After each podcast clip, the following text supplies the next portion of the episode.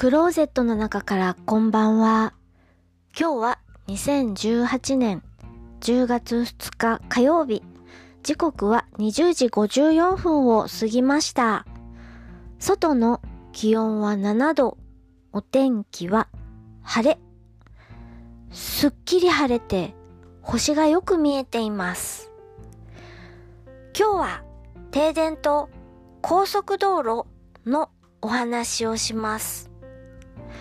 高速道路はその名の通り高速走行するための道路なので多分一般道より丈夫にできているはず。それに一般道のように信号とか交差点はないとすると団長を小樽まで迎えに行かなければいけない。これは高速道路一択です。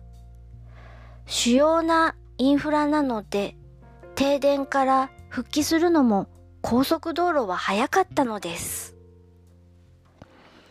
夕張インターまで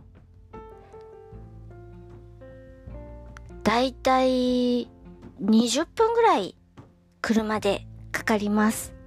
その間は信号のない道路を一般道路を通るわけです。夕張くらいの交通量ならなんとか私でも運転できました。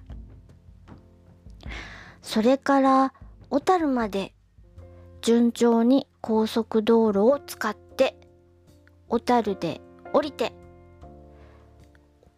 フェリーが到着する小樽港はとてもインターから近いのでこれもすべて信号は消灯していましたがなんとかフェリー乗り場まで行けることができました。こういう時はインフラありがたいです。高速道路のありがたみをひしひしと感じました。高速道路ありがとうっていう感じです。